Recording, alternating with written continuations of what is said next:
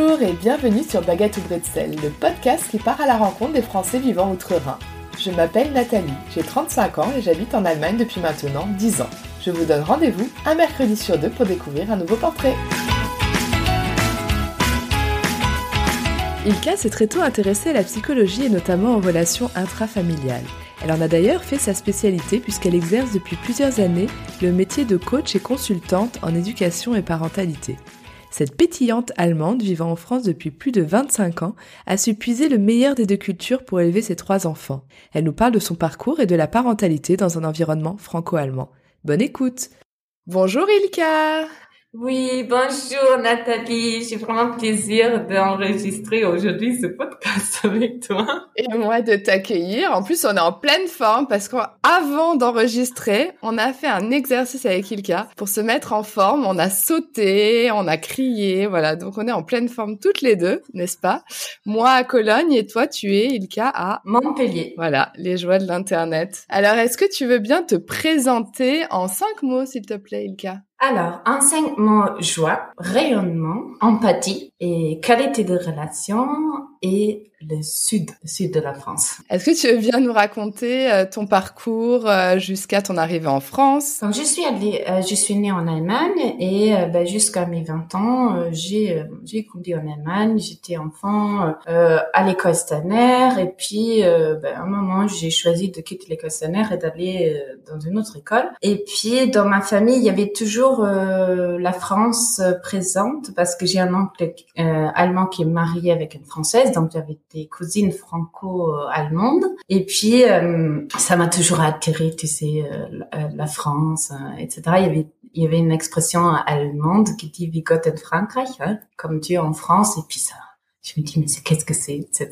Il y avait quelque chose qui m'attirait. Et à 20 ans, euh, je voulais faire du coup une année en France et euh, j'avais pas envie euh, de m'occuper des enfants parce que je suis aînée de quatre et je me suis pas mal occupée de mes frères et sœurs. Et donc, j'ai découvert euh, la possibilité de faire une année euh, de volontariat dans une euh, association qui s'appelle l'Arche de Jean Vanier, où on, on accompagne des, des, personnes en situation d'handicap mental euh, dans leur vie quotidienne. Donc, j'ai démarré ma vie en France, en Provence. Euh, j'ai atterri en Provence. J'ai habité une année à Gordes et j'ai vécu pendant ben, plus qu'un an au sein d'un foyer de vie en relation avec les personnes en situation de handicap mental. Et tu avais déjà une expérience là-dedans ou tu avais fait des études là-dedans ou pas du tout? Mais À 20 ans, euh, non, je n'avais pas encore euh, fait d'expérience de handicap. Avec les différents événements euh, de ma vie, j'avais déjà une attirance vers la psychologie, vers la qualité de relation.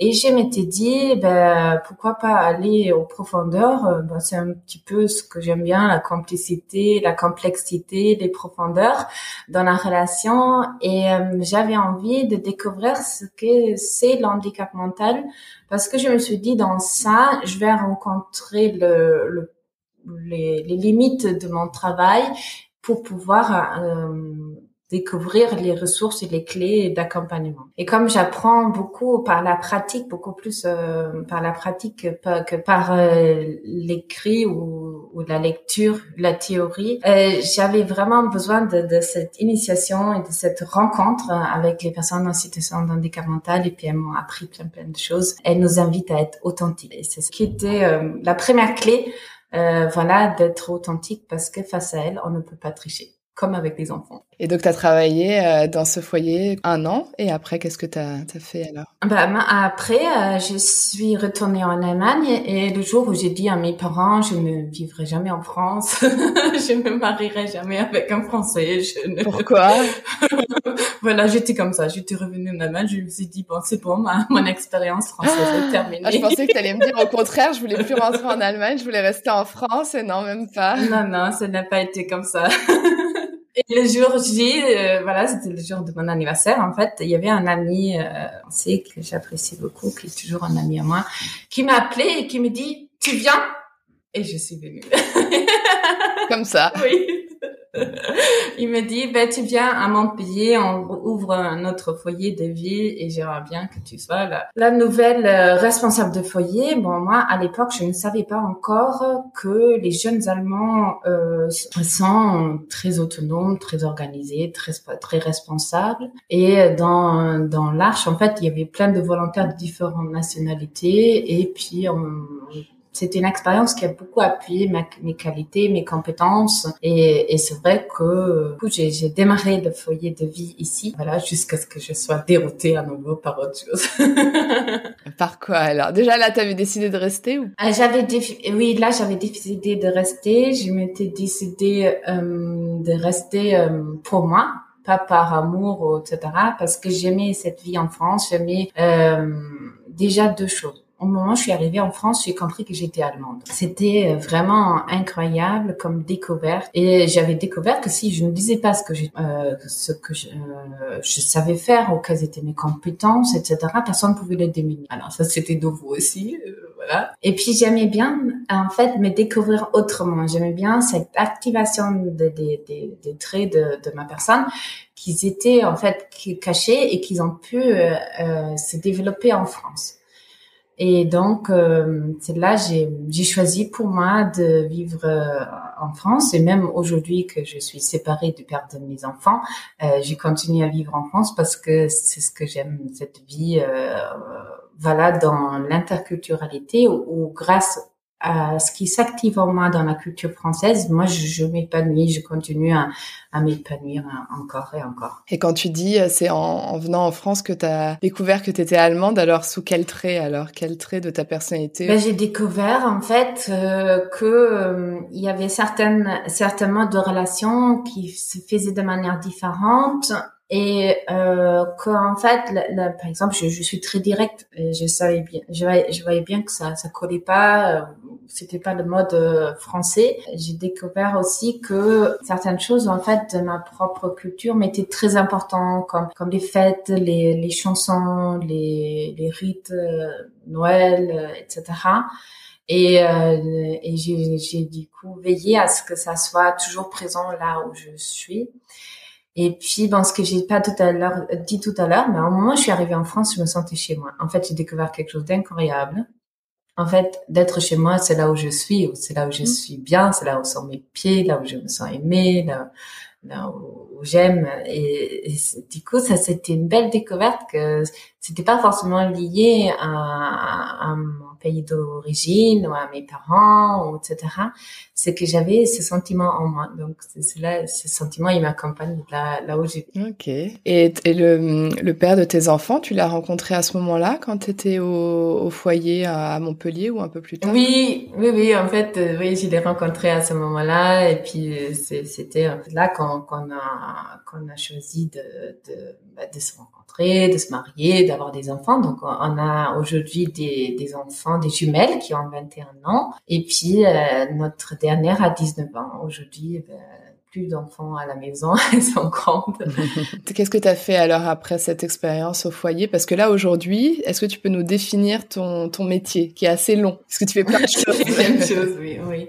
Mon métier, c'est coach euh, et consultante en éducation et en parentalité. Donc, j'ai fait cette formation euh, grâce à l'équipe d'Isabelle Filiosa. Comment je suis venue à ça? Ben, j'ai démarré des études de psychologie et je suis devenue mère en même temps. Souvent, euh, moi, j'aime bien faire plusieurs choses en même temps. Ça, ça fait partie de moi. Et puis, dans la rencontre avec mes filles, j'ai vu que bon, les théories de la vague de psychoclinique ne me suffisaient pas pour euh, pouvoir euh, ajuster la, la, relation de mère et puis pour accompagner les, personnes. À partir de là, j'ai cherché, en fait, j'ai cherché euh, qu'est-ce qui me collait, qu'est-ce qui me correspondait. J'ai cherché la posture dans laquelle j'étais à l'aise. Donc, j'ai fait plusieurs expériences de travail différents. Euh, D'abord, j'ai travaillé ben, beaucoup dans le foyer de vie toujours, hein. donc j'ai fait plusieurs postes. Été après plusieurs années formatrice euh, pour les métiers du diplôme d'assistant maternel, assistant familiaux et puis euh, secteur éducatif, social, euh, etc. Alors du coup, j'ai découvert que j'adore transmettre et puis j'adore animer. En fait, moi, dans, la transmission, comme j'étais à l'école Stanner, tu sais, moi, je mets beaucoup de, de en place des, des, des choses qui, qui permettent de transmettre l'essentiel. Et après, à un moment, j'étais euh, confrontée au fait que quand je transmettais les choses euh, ben, en formation, c'était pas forcément possible pour euh, les professionnels de les mettre en place parce que les établissements, ils étaient pas forcément ouverts à ça. Après, j'ai quitté ce travail, je suis retournée travailler à l'Arche pour pouvoir financer mes études mes études, euh, ma formation euh, de coaching parental et c'est là que j'ai décidé de tout lâcher, de lâcher mon CDI, de tout lâcher et de me mettre à mon compte pour pouvoir vraiment euh, œuvrer là. La personne qui vient, elle veut et qu'elle puisse aussi le mettre en place euh, à sa façon à la maison. Donc c'est à partir de là, j'ai choisi de, de travailler euh, dans, dans l'accompagnement des parents parce que en fait dans toutes les expériences que j'ai faites euh, dans le foyer de vie, euh, formation, les différentes voilà, j'ai toujours été confrontée à la à la question de l'accompagnement du parent. Euh, et puis, c'est des fois très violent, hein, les jugements sur les parents, avec des enfants en situation de handicap, ils font ce qu'ils peuvent et puis ils sont confrontés à l'handicap et à leur enfant. Et donc, euh, j'ai découvert là qu'il y avait une place manquante. Et j'avais envie de répondre à cet appel et c'est là que j'avais découvert qu'en plus, il y avait une formation euh, voilà, par rapport à, cela. Tu as fait la formation Filiosa, donc euh, d'Isabelle Filiosa. Est-ce que tu veux nous dire quelques mots? Je suis pas sûre que tout le monde connaisse euh, Isabelle Filiosa. Isabelle Filiosa, c'est une auteure, une psychothérapeute, et pour moi, c'est une magicienne de la relation enfant-parent, parce qu'elle a su mettre vraiment des mots sur ce qui est l'important dans la relation, c'est-à-dire de garder le lien avec l'enfant et de lui permettre de s'épanouir, mais aussi de garder le lien à soi de se permettre à soi en tant que parent de s'épanouir et de bien veiller aussi aux relations avec le père, etc. C'est un ensemble. Donc euh, l'éducation, c'est avant tout une qualité de relation. Et tu le disais, tu t'intéresses beaucoup aux questions d'interculturalité. Euh, quelle place ça prend euh, l'interculturalité dans ton métier aujourd'hui, dans ton quotidien? Dans mon quotidien, moi je me place un peu plus en hauteur par rapport à l'éducation. Le but, le but total pour moi, c'est de sortir des violences éducatives ordinaire. Donc, je regarde euh, l'éducation en fait un peu comme j'aime bien collectionner des idées de différentes cultures. Euh, je t'ai pas encore dit, mais j'ai beaucoup voyagé en Danemark et j'aime beaucoup l'éducation danoise. Encore une nouvelle clé, encore une nouvelle ouverture. Et puis par rapport à l'interculturalité, ben, grâce à l'éducation de mes enfants en France, je me suis aperçue que en fait, il y a des richesses dans l'autre culture, l'autre culture, dans l'autre euh, éducation. Et euh, le premier pas, c'est de pas voir l'autre façon d'éduquer comme un problème et d'en comprendre les richesses. Euh, et ça, c'est super important aussi dans le couple de parentalité parce que ça peut être dans la même culture qu'on a des visions différentes, c'est la même situation. Et de veiller à l'équilibre des besoins de l'enfant et du parent. Par exemple, quand, quand on regarde l'éducation allemande et l'éducation française, on a deux points qui sont très essentiels, qui sont très différents. Lesquels? Tu veux savoir, c'est ça? On savoir. Alors, l'éducation euh, allemande est mis l'enfant au centre. Euh, c'est-à-dire tout s'arrête. Quand tu parles avec des adultes qui veulent devenir euh, en Allemagne, tu as l'impression ils vont construire un monument. Euh, voilà, ils savent très bien quel matériel il faut, etc. Et puis euh, la mère, elle va s'arrêter beaucoup de travailler et ça va être le père qui va être celui qui qui, qui va assurer le soutien financier. Euh, toute la structure aujourd'hui, bien sûr, est en train de s'évoluer euh, en Allemagne aussi, on peut mettre maintenant les enfants en, garderie et il y a les kita, etc. Il y a d'autres, voilà. Mais au fond du fond, c'est toujours l'enfant qui est au centre. On va d'abord s'occuper de ses besoins. Et dans l'éducation française, c'est différent. Et c'est pas forcément mauvais. Hein. C'est juste, on va veiller aux, aux besoins du parent. Et la clé, c'est de, au lieu de juger que l'une ou l'autre fait ça mieux, c'est de voir en fait l'ensemble. Et par euh, l'expérience de ma propre vie, hein, j'ai eu deux enfants, des jumelles, et puis après euh, deux ans et deux mois, j'ai eu une troisième fille. Ben, j'ai été confrontée au burn-out maternel à deux moments. Effectivement, si on n'apprend pas à s'occuper de ses propres besoins en tant que parent en premier, c'est évident qu'on est épuisant, épuisé au bout d'un moment. C'est évident, donc ce n'est pas avoir dans les richesses de cette culture française, ne sont pas avoir un, problème, ce que mon corps allemand, allemand au début euh, avait un petit peu du mal à ne pas juger j'ai vu, ah oui, j'ai choisi cette culture ici aussi, parce que moi, j'ai besoin d'apprendre de m'occuper de moi en premier. Et donc, ce que j'ai vraiment aimé, c'est de pouvoir compter sur les structures, de pouvoir créer cette collaboration. J'ai aimé euh, de toujours euh, créer avec euh, avec les professionnels, tous les professionnels que je porte dans mon corps, qui ont aidé à, à, construire la, vie de mes enfants et à les faire avancer. Et du coup, ça m'a permis de juste me reposer sur mon rôle de maman. Je, je suis maman. Et puis quand quand mes filles, tu vois, au début, bien sûr, c'était un cheminement. Hein. Au début, je les ai mis qu'à mi à l'école maternelle, elle restait l'après-midi à la maison. Et puis à un moment, elle m'a bien fait comprendre que maintenant, j'avais besoin de m'occuper de moi et qu'elles, elles avaient besoin d'aller toute la journée à l'école.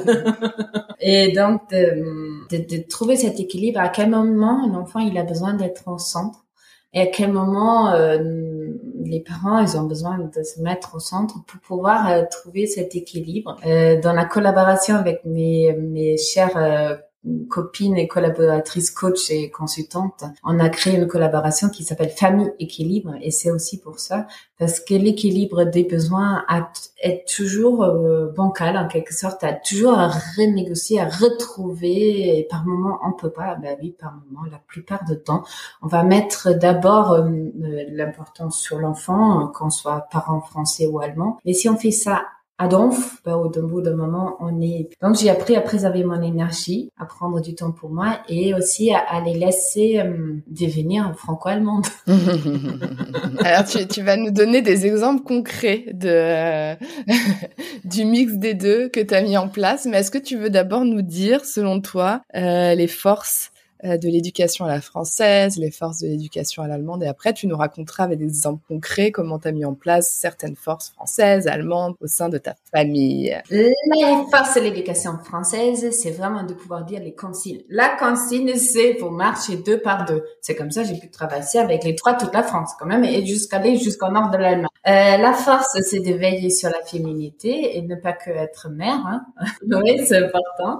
Euh, de laisser la place au père et euh, de ne pas tout faire. Euh, voilà, c'est vraiment de, le fait que tous les deux parents travaillent. Ben voilà, il y a des années où le papa il mangeait avec les enfants et puis moi je mangeais avec mes collègues à midi. voilà. Et... Oui, ça place, ça place, les deux plats, les deux parents au même niveau finalement. Le fait que tous les deux travaillent, c'est ça, à la différence de la. Bon, je vais pas rentrer dans la question des, des, des distributions des tâches parce que là, je, je crois, que je dois encore aller en Suède pour pouvoir euh, trouver l'équilibre dans les tâches. Euh, c'est vraiment aussi de l'éducation française. C'était en fait, euh, on avait plusieurs amis, on, de temps en temps, on louait un gîte ensemble. Et là, j'ai appris par, avec les Français que dans ce cas-là, de ne pas faire attention aux enfants, juste prendre plaisir à être nous et les enfants, on va les laisser euh, développer leur, leur vie là, de laisser, puis de bien ignorer certaines choses, de ne pas répondre tout de suite. Et du coup, ça m'a vraiment appris, euh, voilà, de leur laisser se débrouiller leur petite vie, euh, voilà. Et c'est vrai qu'on a des, euh, des, super souvenirs là dans, dans le gîte à Saint-Guilhem de fait plusieurs euh, week-ends avec nos amis proches et, et, leurs enfants. Et puis quand on entend aujourd'hui les enfants en parler, je me dis ouais, heureusement j'ai lâché à l'époque mon côté allemand de toujours jouer avec l'enfant, de toujours être là, etc. Et l'importance de la famille.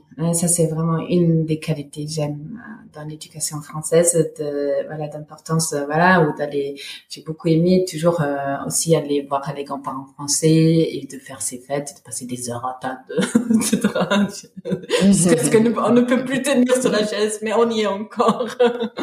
Voilà. Donc par rapport à l'éducation allemande, ben oui, mettre l'enfant au centre, de répondre à ses besoins d'abord, parce que ça permet après d'être tranquille, de, me, de me mettre en question. Moi, j'ai eu cette euh, cette chance que mes parents se sont beaucoup mis en question sur beaucoup de choses. Donc, euh, est-ce que c'est allemand? Est-ce que ça c'est de ma famille d'origine? Ça, à toi de choisir. L'importance du jeu libre, parce qu'une des grandes différences, c'est que l'enfant français a beaucoup de de vacances, l'enfant allemand a beaucoup de temps libre. Donc là, c'est vraiment de les laisser jouer, jouer, jouer dans la nature, de sortir avec les bottes, de sortir malgré le tout, de laisser faire, les laisser faire les, bricolages. Voilà, moi j'ai beaucoup transmis ça à, mes enfants. Euh, et puis quand je, je vois aujourd'hui ce qu'elles enfants, c'est, je suis très fière de mes filles. de les voir comment elles se réalisent et comment elles mettent ça en place de lire des histoires, de chanter des chansons, euh, ça laisse vraiment des traces inoubliables dans la mémoire des enfants. Et de transmettre les rituels, hein, le calendrier de l'Avent, des biscuits, de Noël, de, de fêter Noël autrement, euh, par d'autres choses que par les repas interminables, etc. Et du coup, euh, voilà, c'est ça ce que, ce que j'ai, j'ai envie de, de, dire comme force de l'éducation allemande. Comme tu as fait, t'as choisi de faire un mix des deux, j'imagine. Tu appuyé sur les deux cultures. Les mix des deux, de toute façon, c'était, c'était obligatoire parce que le père était quand même français, je te, je te rappelle. Ouais, d'accord. Oui, d'ailleurs, il n'y a pas eu trop de discussions. Euh... Alors, Labenbrot, tiens, parce qu'il y a eu dans le ah. dernier épisode, on parlait de Labenbrot, des discussions sur euh, entre les deux parents sur euh, comment on va faire. Euh, repas chaud ou Abendbrot chez toi déjà? Alors, et il a, il a découvert que c'était quand même plus simple hein, de Abendbrot. voilà, moi j'ai eu de la chance qu'au niveau de l'éducation, on a toujours su se mettre d'accord et puis de pouvoir aussi, voilà euh, trouver. Il m'invitait aussi, euh, etc., de prendre du temps pour moi, etc. Donc c'était vraiment au niveau de l'éducation des enfants, on a réussi. Ça c'est vraiment quelque chose que je peux dire. Sans, sans vous oublier, sans vous oublier, c'est ça. Euh, bon, on s'est oublié de toute façon à un moment, mais ça c'est c'est la vie de parents. sinon, sinon on n'a pas d'enfants. Euh, en fait. Mais t'écoutais quand même tes besoins à toi. Quoi. Oui, oui, c'est ça, c'est ça. Ouais, c'est de les remettre en, en, en, importance. Alors, en fait, juste pour te donner une idée, mais par moment, en fait, tu vois, on va être invité à une fête en France. Euh, voilà.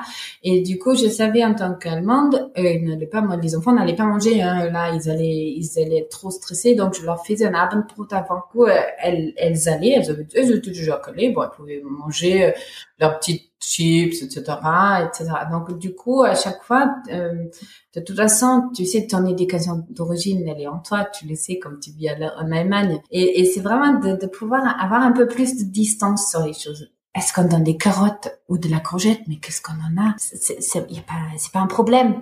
Donc c'est ça ce qui est chouette dans les enfants, euh, dans l'éducation des enfants avec plusieurs cultures, c'est qu'en fait, moi je me suis moins pris la tête. Je, je voyais très bien qu'il y a des choses sur lesquelles on peut se prendre le chou, mais juste parce qu'on n'a qu'une vision, on a, on croit que c'est ça, etc. Non, de s'éloigner de ça et de dire ah oui, qu'on donne des courgettes ou, ou de la carotte, c'est peut-être une question de saison. Euh, c'est pour ça que j'ai dit le sud. Du coup, euh, moi ma cuisine aujourd'hui elle est très méditerranéenne, etc. Bien sûr, j'aime toujours euh, la Schlagsam et les, les, les Schwarzwälder mais euh, c'est vraiment un cadeau euh, d'avoir une autre culture dans une famille.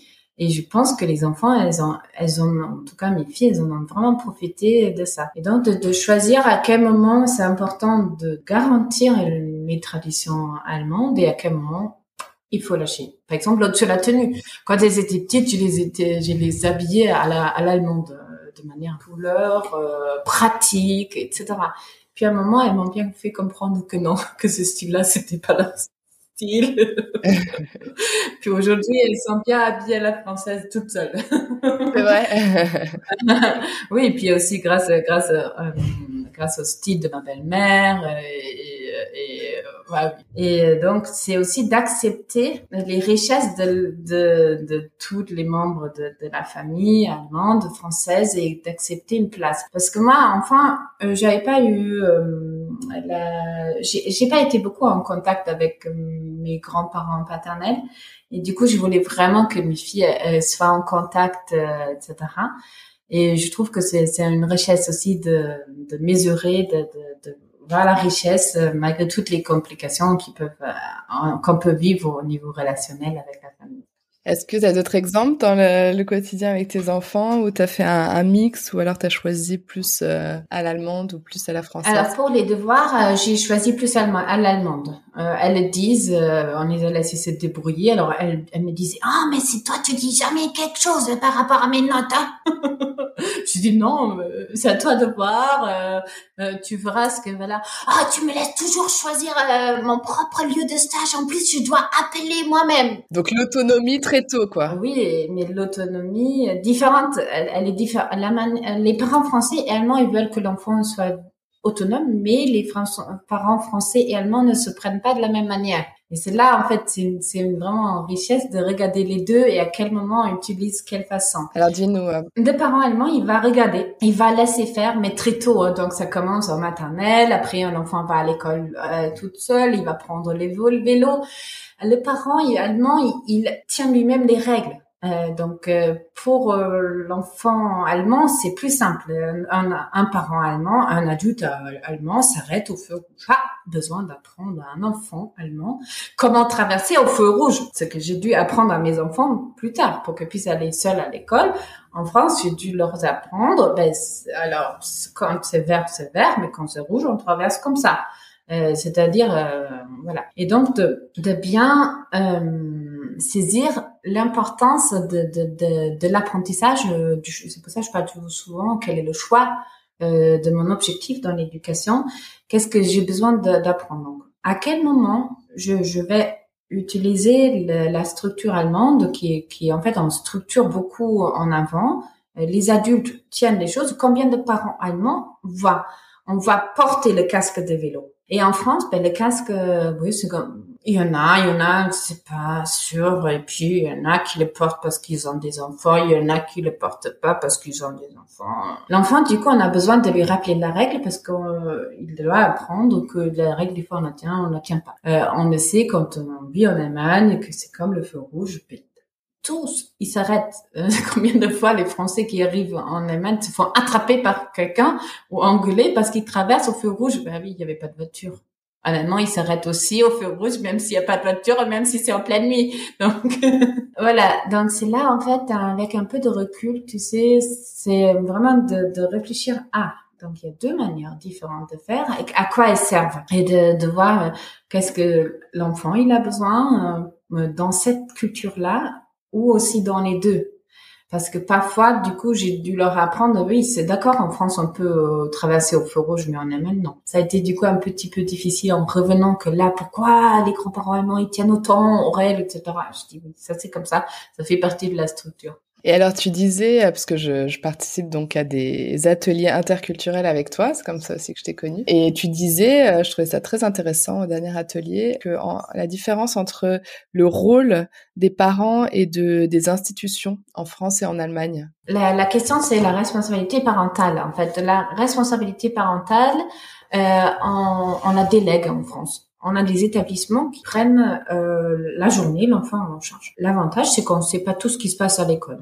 Euh, on va pas tout savoir et c'est comme ça. L'école le gère jusqu'à un certain moment et quand ça dépasse un certain cadre, on en apprend. En Allemagne, c'est pas du tout comme ça. Euh, le parent, il reste totalement responsable euh, des, problèmes de son enfant aussi à l'école. Donc, on va beaucoup l'informer, on va beaucoup le questionner, etc. Donc, au début, j'étais surprise en France euh, de ne pas apprendre par les, profs certaines choses et j'ai dû euh, vraiment me questionner là-dessus. Donc, j'ai créé des collaborations avec des professionnels de coopération, vraiment qu'ils sentent que je les mettais pas en question, que j'avais l'habitude en, tant qu'allemande de cette collaboration pour le but du bien-être de, l'enfant et du prof, par exemple. Et donc, une fois que j'ai eu vraiment des belles rencontres avec des profs qui, qui du coup, euh, adoraient euh, cette collaboration qu'on a, qu'on a, qu'on a pu faire autour de mes enfants. Mais euh, la différence est vraiment que quand on est en France, ben, moi je dis, il y a des murs autour des écoles. Hein. Il y a des murs autour des écoles. Ton enfant, il est dedans, il en sortira point. En Allemagne, il n'y a pas de murs autour des écoles.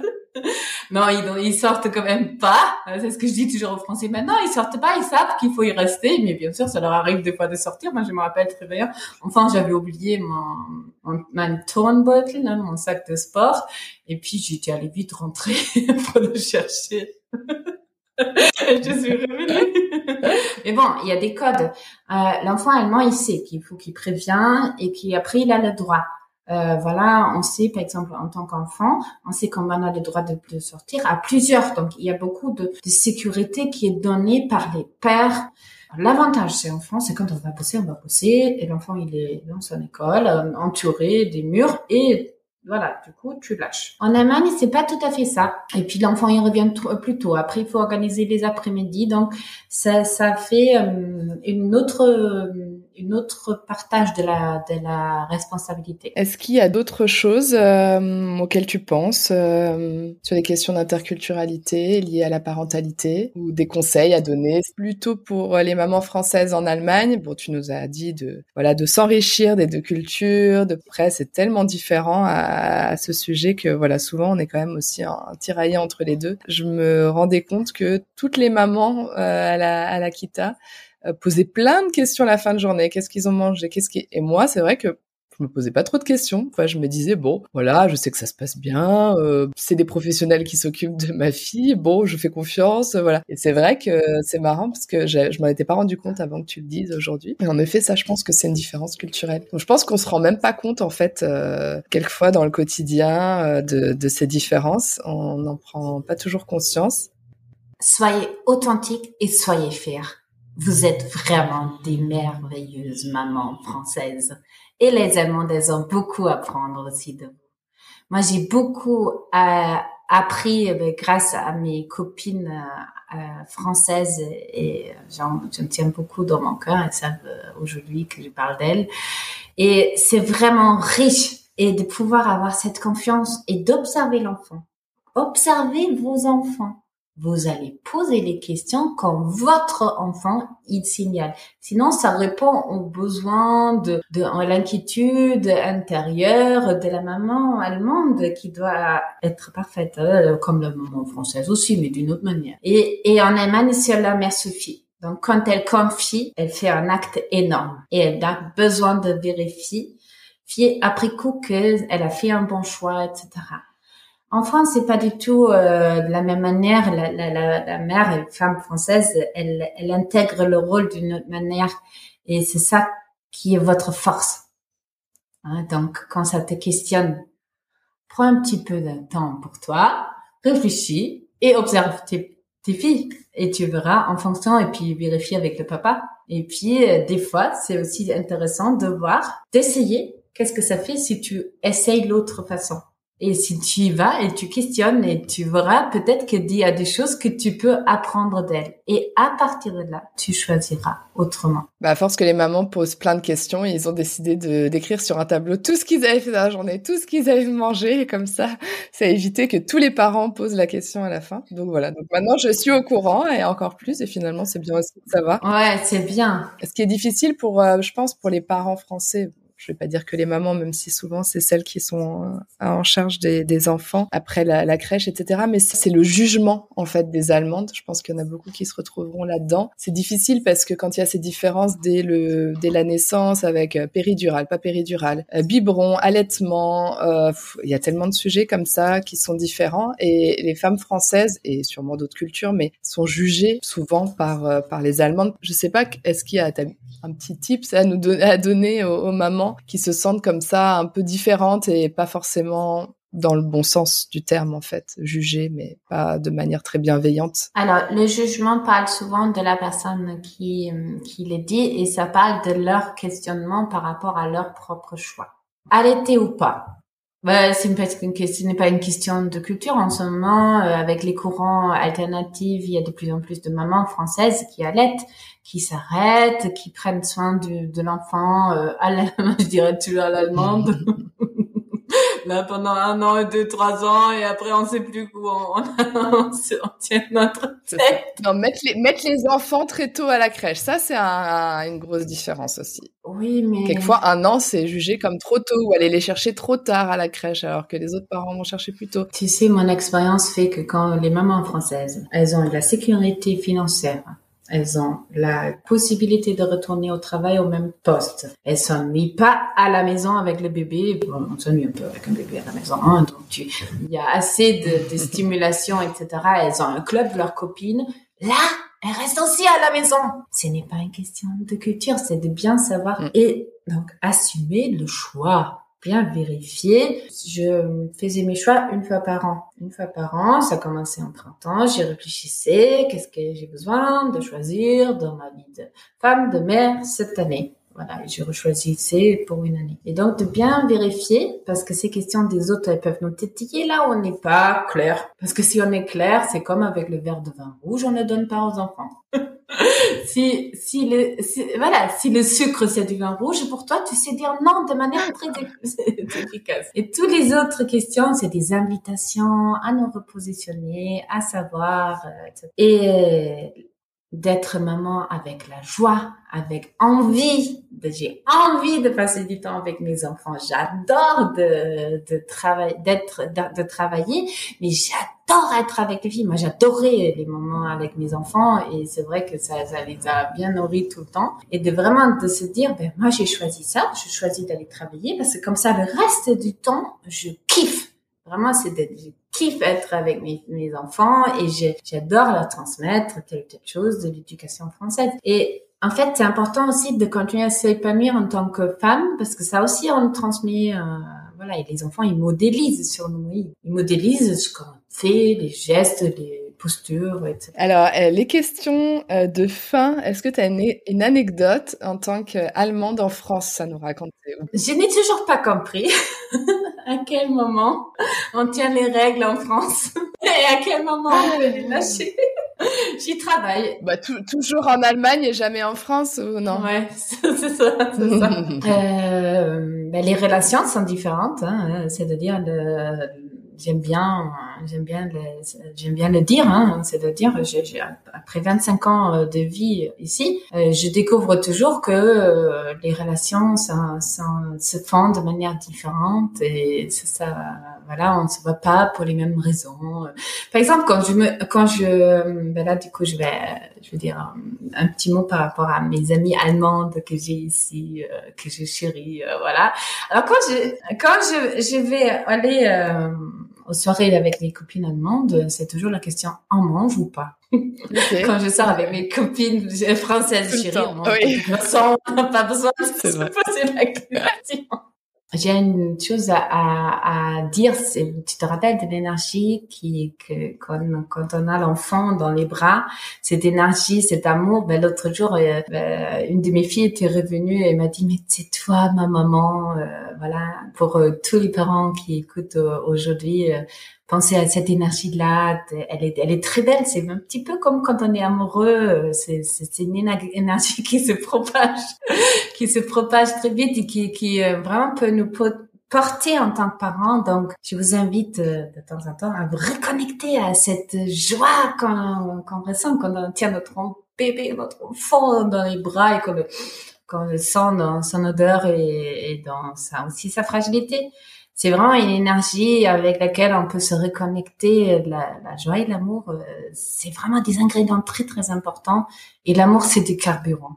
C'est vraiment du carburant qui, qui permet de d'avancer, d'aller plus loin. Et l'importance, c'est de savoir que notre rôle de parent, c'est de transmettre des ressources. Donc, j'invite chacun à enlever les gros cailloux là, des, des sacs à dos de notre euh, enfance qui nous ont été transmis. Euh, là, on n'a pas de responsabilité dessus, mais la responsabilité, on a, c'est de ne pas les replacer dans la relation. Et quand on les replace, parce qu'on peut pas s'en empêcher, c'est de, de les reprendre de réparer après coup la relation. Soyez des veilleurs de la relation avec, vos enfants. Veillez à la qualité et ça donnera vraiment une vie de famille merveilleuse. Quel beau message. Alors, tu disais ce qui te surprend, c'est les règles ou alors il y a autre chose qui te surprend encore après 25 ans euh, en France? Euh, Ce qui me surprend surtout encore, c'est ce que les parents français sont encore capables de faire à la place de leurs enfants. Comme T'as un exemple? Choix de vêtements, choisir les vêtements, appeler euh, pour un stage les conduire à l'école.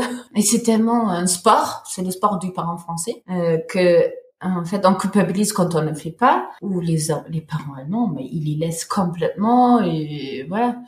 Et euh, c'est vraiment de se demander à quel moment je, fais le parent taxi, ou à quel moment je le fais, ou à quel moment je, je le laisse, parce que quand les enfants français et allemands sont jeunes adultes, il y a une différence. Celle-là, elle est vraiment, elle est vraiment euh, intéressante. Ce qu'ils ont, si on sans parler de l'étiquette de la culture, parce qu'il y a aussi des jeunes français qui sont comme ça à 18, 19 ans, ceux qu'ils ont pu faire des expériences seuls, faire les lacets à leur place, couper euh, les, les, courgettes, la viande, etc. Traverser les expériences, expérimenter, avoir la permission de grandir, ils sont plus autonomes plus tôt. Les autres, ils apprennent entre 20 et 25 ans ou plus tard ou jamais. Et c'est vraiment, euh, voilà, c'est là, que, voilà, ça me surprend encore. Ok. Et alors, est-ce que t'es baguette ou bretzel, Ilka? Eh ben, Moi, je suis bretzel ah, ok, ok. Je pensais que tu allais dire baguette, tu vois, comme non, tu vois, non, non, non. J'ai, moi, heureusement, il y a Fels ça payé que je puisse manger mes bretzels de temps en temps, mais je préfère celle de l'Allemagne quand même. Ah oui. bon, et eh ben alors où est-ce qu'on peut te retrouver, Ilka? Dis-nous. Alors, euh, on peut me retrouver ben, sur Instagram, sur le site de Famille Équilibre. On me, peut me retrouver aussi euh, sur Facebook. Euh, là, j'anime des, les ateliers interculturels. Il y a toujours des places sur la partie de la parentalité. Le prochain euh, atelier, c'est sur le bilinguisme. Et euh, j'ai lancé des, euh, les ateliers euh, Filiosa Stop euh, aux crises, je gère et accueil des émotions en ligne. Si vous voulez vous inscrire, c'est open euh, aux parents français en Allemagne et en France. ok, je mettrai les liens de toute façon. Eh ben super, merci beaucoup pour cet échange intéressant et pour cette énergie que tu nous as euh, transmise. Si c'est très bien mon, mon secret. Avec un grand A. Avec un grand A, exactement. Merci beaucoup Ilka et bonne continuation dans tous les domaines. Merci.